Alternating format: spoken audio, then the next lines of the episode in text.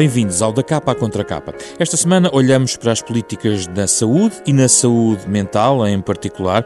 Partimos do ensaio A Saúde Mental dos Portugueses, de José Miguel Caldas de Almeida. É um dos nossos convidados desta semana. Ele dirige o Lisbon Institute of Global Mental Health, da Universidade Nova. Com ele, vamos debater este tema com o médico especialista em hematologia clínica e oncologia médica do Instituto Português de Oncologia, Fernando Leal da Costa. Foi secretário de Estado e ministro da Saúde, da capa à contra capa. É um programa da Renascença em parceria com a Fundação Francisco Manuel dos Santos.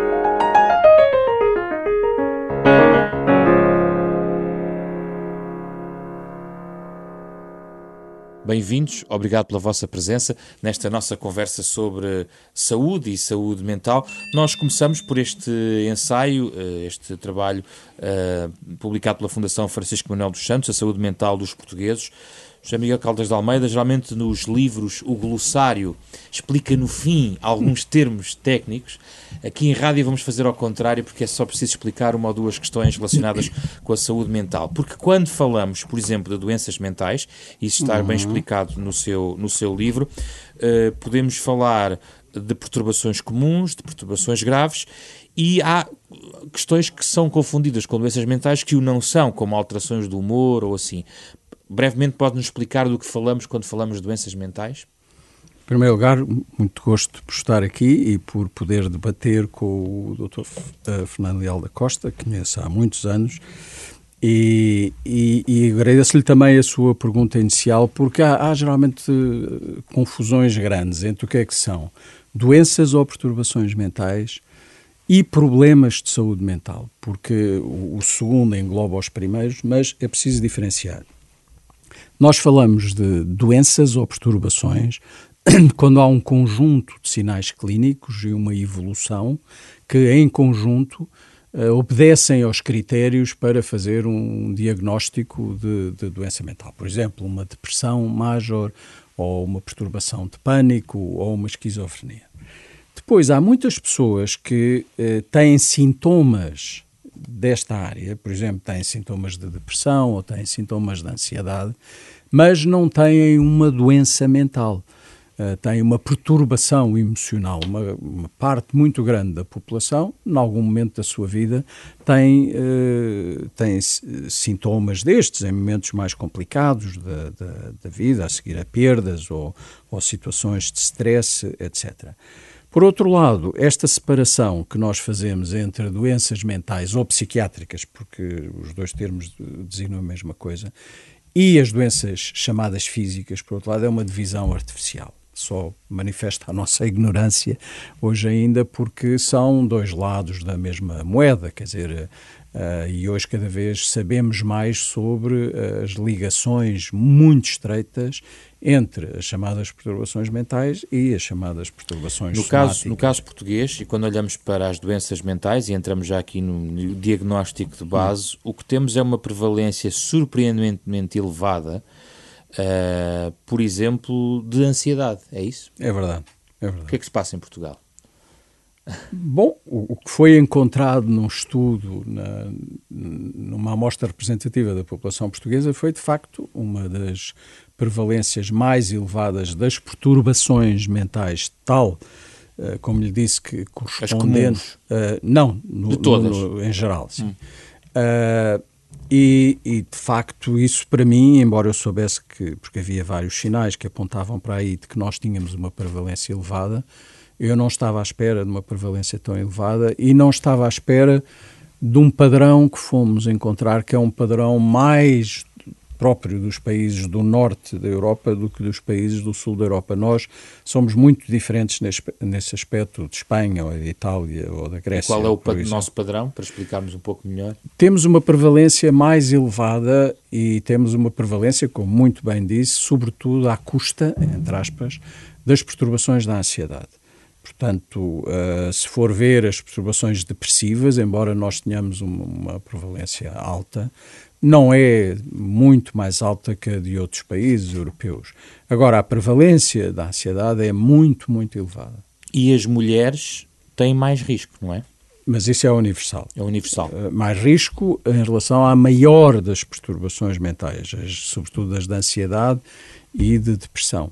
Os homens têm o privilégio de ter uh, uma prevalência mais alta nas perturbações ligadas ao consumo do álcool e de outras drogas e em relação às perturbações do controle dos impulsos aí os homens estão manifestamente à frente das mulheres. Na nossa conversa vamos falar sobre a pressão que isto pode significar para o sistema de saúde, mas desde já, Fernando Leal da Costa, surpreendido com esta análise em relação ao panorama da, das doenças, da saúde mental em Portugal?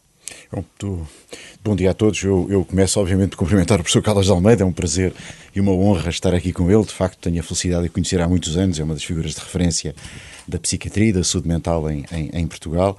Um, e estou aqui em desvantagem, porque, como disse há pouco, eu sou, sou hematologista, hemato-oncologista e, portanto, uh, estaria mais à vontade para falar de, termos, de temas relacionados com, com a doença física, em particular dessa área. Eu, eu não tenho que estar uh, surpreendido para lá daquilo que os especialistas nos dizem. Uh, nós, de facto, esperaríamos que, do ponto de vista comportamental, estivéssemos mais próximos dos povos mediterrâneos, eh, com os quais aparentemente seríamos mais parecidos, pelos vistos em termos daquilo que é a distribuição e a frequência das perturbações eh, mentais, nomeadamente o nível da ansiedade, estamos mais próximos eh, dos nórdicos. Acho que, acima de tudo, o que é importante para uh, os médicos, os especialistas nesta matéria, é conhecido o dado epidemiológico tentar de alguma forma uh, compreendê-lo melhor na sua, na sua gênese e desenvolver as políticas necessárias para termos uma resposta dos serviços de saúde mental adequados a esta característica uh, populacional e ao desafio que isto nos coloca. Então vamos lá às Pressão políticas. para o serviço mental, ou para os serviços de saúde e não só para a saúde mental é muito grande. É de facto uma pressão muito grande.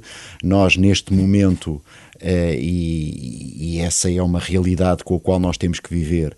Infelizmente, e ainda bem que há estudos como este do professor Caldas de Almeida e outros que ele já tem feito, uh, infelizmente, uh, a área que tem que ver com o desenho e a aplicação das políticas de saúde em Portugal não tem dado a resposta satisfatória e necessária àquele que é este grande desafio, a vários níveis, nomeadamente até se calhar a um nível muito, muito básico, muito preventivo, ainda há um caminho importante que temos que percorrer. Uh, há um conjunto de políticas preventivas na área da saúde mental e de, dos impactos da, da, da, das, das, políticas na saúde mental que não tem sido uh, devidamente acautelada. E, por outro lado, também eh, convirá desde já perceber que há uma relação muito estreita, e poderíamos depois falar mais longamente sobre isso, eh, de alguns comportamentos de risco, nomeadamente na área que tem que ver com consumos, em particular até se calhar do álcool, de que já aqui falámos, uhum. que também merece na população, em particular masculina, como foi dito, um olhar, um olhar mais atento. E, portanto, eu diria, eh, antes de irmos para as respostas, em termos daquilo que é o problema já instalado, na área de prevenção há um trabalho muito importante a fazer ao nível das famílias, da saúde escolar, há um processo que infelizmente não tem sido seguido como deveria e ao nível da prevenção de, de riscos de, de consumo. Mas houve consciência de que era preciso fazer esse, esse, caminho. Essa consciência existe há, há, há muitos Mas outras anos. prioridades se sobrepõem num serviço tão complexo, é isso? Uh, repare, uh, isso levava-nos a outra, a outra questão. Uh, infelizmente, o que tem acontecido ao longo dos últimos anos é que o Serviço Nacional de Saúde, vítima das circunstâncias próprias do seu financiamento, eh, tem tido sempre uma visão eminentemente a curto prazo. E nessa visão a curto prazo, eh, nós temos descurado eh, ao longo dos anos e até a, a própria organização que os serviços de saúde foram tomando, quer a nível administrativo central, quer a nível administrativo mais periférico da própria organização do serviço, apesar de termos um plano, um plano de saúde mental que está muito longe de ser cumprido, porque ele está bem desenhado, eh, nós temos tido alguma dificuldade porque as prioridades, como disse muito bem, têm sido eh, vistas numa perspectiva muito mais de curto prazo e, em particular, em termos das doenças, porque isto já seria uma análise mais técnica. Nós temos tido pouco cuidado com aquilo que são os anos de vida perdidos com saúde. E se nós olharmos para isso, a saúde mental tem uma enorme relevância, porque é a primeira causa de anos perdidos com saúde. Quer isto dizer que estamos a, a referir-nos não apenas à mortalidade, mas estamos a referir à qualidade de vida. Hum. Em contrapartida, os serviços e as políticas são muitas vezes muito mais desenhadas para aquilo que tem que ver com a mortalidade imediata. E daí que, e também aí, temos estado mais preocupados com uh, respostas no terreno à doença instalada e não à prevenção da mesma, e a saúde mental acaba, por alguma forma, por ficar esquecida, o que é duplamente errado, até porque, e com isso me calo, as intervenções em saúde mental são muitas vezes muito menos onerosas do que aquelas que mais tarde vamos a ter a posteriori com outro tipo de patologia. José Caldas de Almeida, uh, vamos falar da prevenção. Como é hum. que é possível, o que é que se pode fazer na área da prevenção? Muito claramente aqui falámos sobre uh, o enfoque na, necessário na prevenção para prevenir doenças, uh, perturbações, da ansiedade até à doença bipolar, à esquizofrenia. O que hum. é que é possível fazer? A primeira coisa que se pode fazer é aumentar muito o conhecimento de, da população em geral e dos responsáveis uh, da comunidade e decisores políticos da importância dos problemas da saúde mental. Essa, essa literacia sobre saúde mental é baixa, mas infelizmente não é um problema só português, isto é um problema universal. Mas nós, em Portugal, de facto, a opinião pública e os mídias, etc., não, não têm tido uma percepção. E porquê? Uh, isto tem a ver com o estigma, isto tem, tem a ver com a falta de conhecimento. Tem que se dizer que muito do conhecimento que vai mudar esta percepção advém de estudos que foram feitos nestes 15, 20 últimos anos. O seu estudo é bastante recente, portanto é, Sim, é atualizado. E, e, e, e, veio na sequência de estudos que foram feitos noutros países também, na, na, mais ou menos na mesma altura ou pouco antes. Uh, só para lhe dar um exemplo, uh, o, esse estudo o, o mundial em que se englobou o estudo português mostrou que das pessoas que têm depressão em Portugal, que é mais ou menos 7% por, por ano, só 65% é que percebem que têm um problema que deve ser tratado. Portanto, pode melhorar imenso os serviços, mas se não trabalhar estes 35% que não se dão conta que se devem tratar, continua com um problema grande.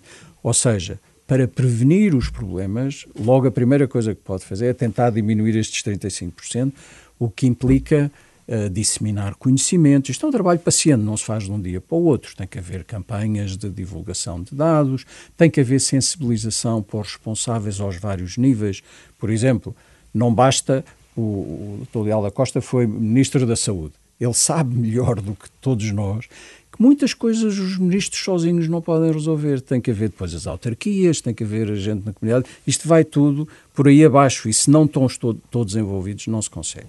Agora, nós hoje, eu para responder também à, questão pergunta, da prevenção, acho que era importante dizer-lhe que nós na prevenção avançamos menos do que no tratamento, no desenho de intervenções de efetividade comprovada. Quer dizer, que nós sabemos que são mesmo efetivos as coisas andaram mais devagar. Apesar disso, nós temos hoje um conjunto de intervenções que são muito, muito efetivas. Por exemplo, se desenhar uh, estratégias de, para reforço da relação entre as mães e os, e os, seus filhos no primeiro ano de vida, e são intervenções não são muito complicadas. E no nosso país já existe um, um, um, plano, já está dentro da rotina dos serviços de saúde, apoiar as mães a seguir ao parto se conseguir eh, introduzir aí algumas, um, algumas outras intervenções para uh, ajudar as mães a perceber uh, como tratar e como lidar com, com a criança, isso vai prevenir imensos problemas ao longo da vida da criança. É uma coisa, enfim, e hoje há estudos que foram feitos longitudinais.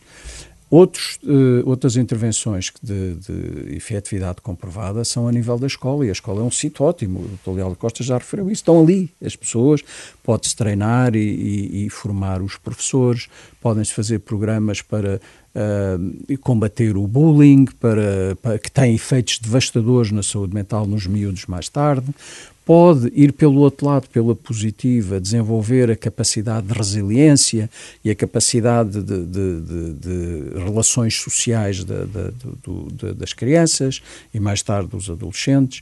Outro local em que hoje se aposta muito é o local de trabalho, porque o local de trabalho, por sua vez, sofre, a produtividade no trabalho sofre pela, pela prevalência de doenças 22 mentais. dias e meio de É, faltas exatamente. anuais por causa da perturbação mental. Sabe que hoje, por exemplo, eu participei num, num projeto agora há pouco tempo na Europa e eu percebi que na União Europeia agora há muito interesse pela saúde mental.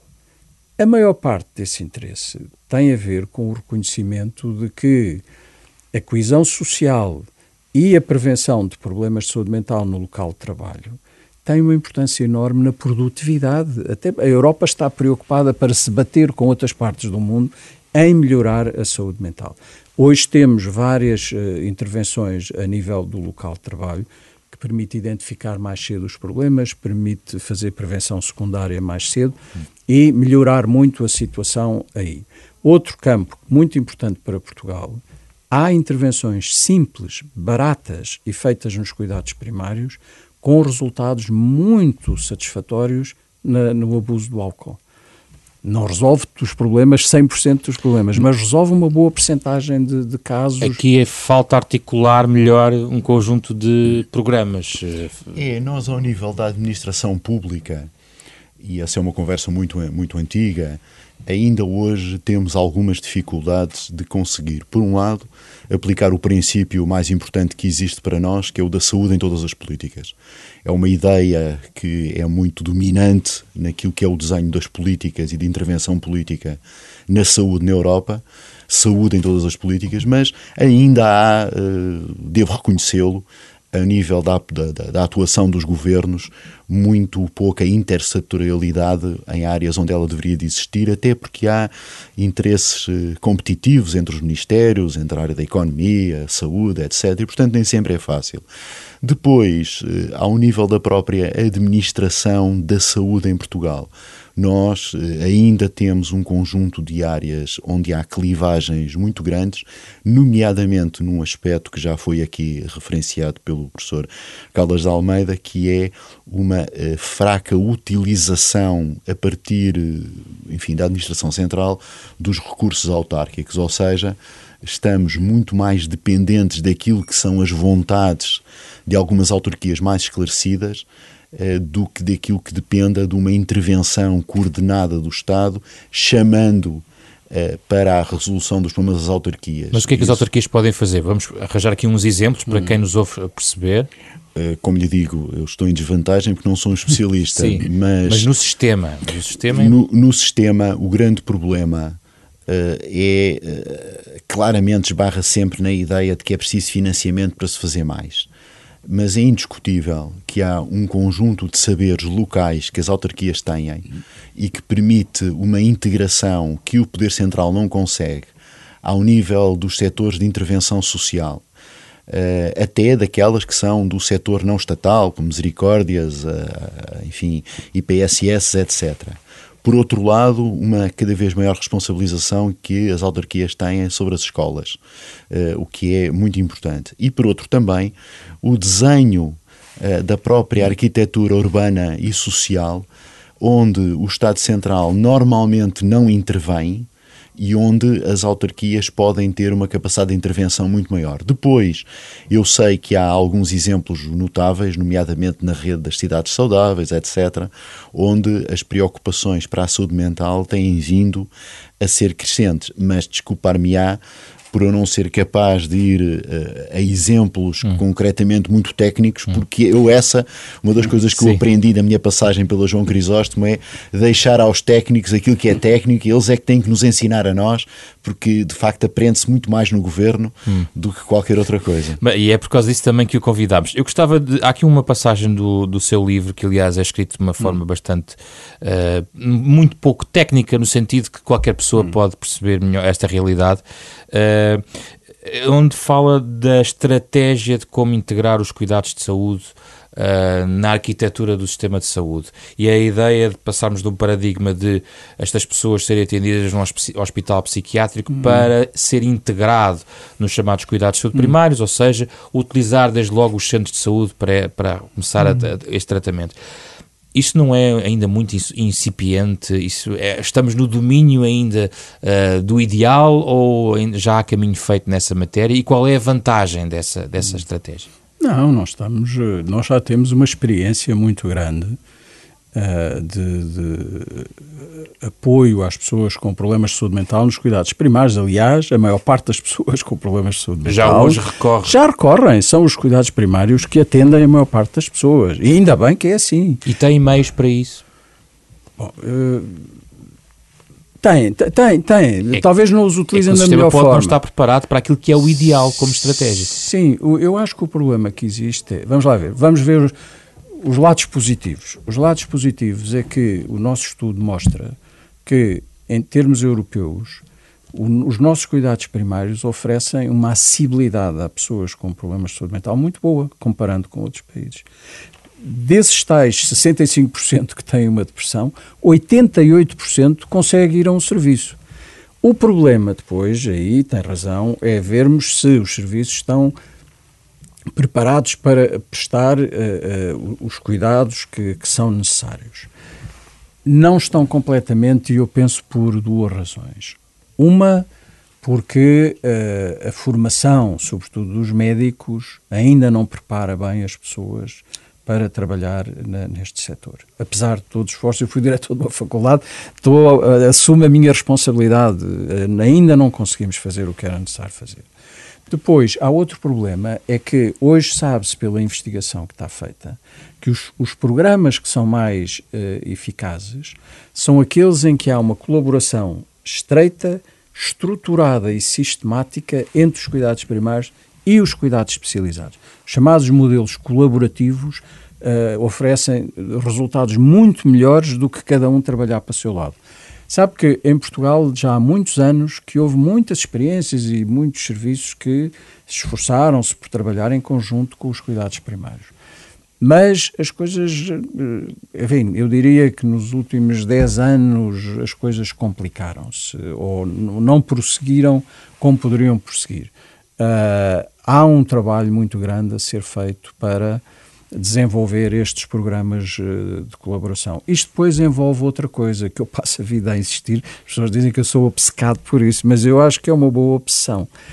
É que se queremos que os cuidados primários tenham o apoio e a colaboração que eles precisam do, dos cuidados especializados para poderem uh, dar esta resposta, têm que ter perto deles serviços especializados. Se os serviços especializados estão lá fechados em hospitais longínquos, que não vêm para o terreno e não se articulam com os cuidados primários, aquilo depois não vai, Gostava de ouvir sobre funcionar. Isto. É médico, conhece a formação dos médicos e há na própria arquitetura do sistema que aqui também no fundo se eu, eu diria três coisas. Começo logo por dizer que é uma excelente obsessão. Uh, esta, esta chamada obsessão do professor Carlos de Almeida é uma excelente obsessão, porque isto vê-se também a nível de outras especialidades médicas. Um modelo colaborativo, digamos, é absolutamente central para melhorarmos a assistência global da população portuguesa em termos, em termos de saúde. Essa é a primeira, a primeira grande verdade. Depois, há aqui dois aspectos. Um aspecto que se prende com o facto de a intervenção não farmacológica ainda ser muito deficitária e difícil ao nível estrito dos cuidados primários, daí a necessidade da tal, da tal intervenção colaborativa, e ao nível da intervenção farmacológica, há, há que reconhecê-lo, Uh, ainda grandes uh, lacunas do ponto de vista da formação e da intervenção. E isso provavelmente explica. O autoconsumo em excesso? Não só o autoconsumo, o próprio perfil de prescrição, por exemplo, a perpetuação da prescrição de, de calmantes, digamos, de uma forma genérica, das chamadas benzodiazepinas. Nós temos, hum. de facto, uh, consumos de benzodiazepinas que, de alguma forma, estão explicados também por aquele dado do altíssimo nível de perturbação da ansiedade da população portuguesa, Sim. mas também há aqui uma verdade que é a resposta, eu digo um pouco de chutar para canto, por parte de um número significativo dos clínicos que acaba por lhes tornar mais fácil a prescrição de medicamentos que de alguma forma vão mitigando serem à raiz do problema. E nós temos hoje em dia, e eu digo pela minha clínica médica não psiquiátrica, embora um número muito significativo dos doentes que eu trato tenham, obviamente, perturbações ligadas à sua própria doença e não só, e eu vejo, recebo os doentes com, eu diria, uma percentagem enorme de prescrição prévia com medicamentos para dormir, com calmantes ao longo do dia, etc. E até em população idosa, onde esses medicamentos são até muitas vezes contraindicados. Agora, a articulação. A articulação eh, tem que se fazer, as unidades eh, de saúde mental locais, digamos, regionais, têm que ter hoje em dia um apoio muito maior do que aquele que têm tido. Tem que haver uma generalização uh, dos serviços de psiquiatria ao nível dos hospitais, uh, digamos, periféricos, eu não gosto desse nome, e fazer uma articulação muito estreita, coordenada pelas Organizações Regionais de Saúde e pelos próprios agrupamentos de centros de saúde com com os, os, os, médicos de medicina geral e familiar. Uma Isso é absolutamente fundamental. Muito rápido em relação hum. ao abuso e à prescrição Sim. de psicofármacos em Portugal, uh, José Caldas de Almeida. Há um, este, este exagero pode ser con, uh, combatido desta forma, a formação dos médicos, mais uh, conhecimento na população, é, é um resultado que pode ser alcançado dessa forma? Ajuda, ajuda a disseminação dos guidelines que existem, mas que há ainda trabalho a fazer para serem adotados na, na, prática diária e tem a ver com dados culturais. A população portuguesa é exigente, exige medicamentos. Não, e habituou-se, digamos, a, a, consumir muitos medicamentos. Há outras culturas, por exemplo, eu tenho um filho que vive na Alemanha e eu vejo quando falo com ele, os alemães não têm esta crença nos medicamentos. É por isso que nós temos, o, o, somos os primeiros, ou melhor, as primeiras, porque isto é um fenómeno também muito feminino. As mulheres portuguesas estão em primeiro lugar no consumo de, de ansiolíticos. Uh, e os homens também, enfim, estão no segundo ou no terceiro. Mas, apesar de tudo, uh, uh, aí é, é um problema mais especificamente feminino. Uh, isso tem a ver com, com, com, vários fatores, acho que não há só uma razão para isso. Tem também a ver com a elevada prevalência que existe, claro. Uh, no final deste programa, gostamos sempre de pedir as sugestões ah, de leitura aos nossos convidados. Uh, professor Caldas de Almeida, tem algo para nos sugerir? Eu, eu acho que vale muito a pena uh, as pessoas olharem para um, um, um documento, que é um documento, não, não, não direi que é um documento leve, que é o plano da, da, da Organização Mundial de Saúde uh, para a saúde mental. Pela primeira vez há um plano mundial de, para, para, a saúde mental, desde 2013. Uh, eh, Lê-lo todo é uma chatice, não recomendo a ninguém. Onde é que se pode encontrar? Ah, é muito simples. É só ir ao site da OMS. Não, é, basta pôr no Google uh, eh, WHO, World Health Organization, Mental Health Fernando Leal da Costa, sua sugestão. Logo, em primeiro lugar, este magnífico ensaio do professor Caldas de Almeida é uma leitura muito importante, muito útil, muito informativa, não só para especialistas, como também para a população em geral. Meus parabéns à Fundação por ter escolhido este autor e pelo texto. Em segundo lugar, uma coisa muito pequenina, um texto publicado no site do The Guardian, no dia 1 de maio, pelo Dr. Eh, Ortosório, sobre uh, intervenção uh, no trabalho em termos da saúde mental. É um texto notável, escrito por uma pessoa notável, com um conhecimento muito profundo do que é doença mental. Acho que é um texto fundamental para ser lido. Obrigado pela vossa presença. O Da Capa à Contra Capa é um programa da Renascença em parceria com a Fundação Francisco Manuel dos Santos. Pode ouvir sempre ao sábado, às nove e meia da manhã. Pode ouvir de novo em podcast ou em rr.sab.pt. Como sabe, todas as semanas tentamos conhecer melhor Portugal e os portugueses, pensar e debater o país e também o mundo, como sempre acompanhados pela música de Mário Laginha, autor deste genérico. Eu sou José Pedro Frazão, produção do programa de Ana Marta Domingues, com apoio de Carlos Vermelho e André Peralta. Regressamos na próxima semana com outro tema para a nossa conversa.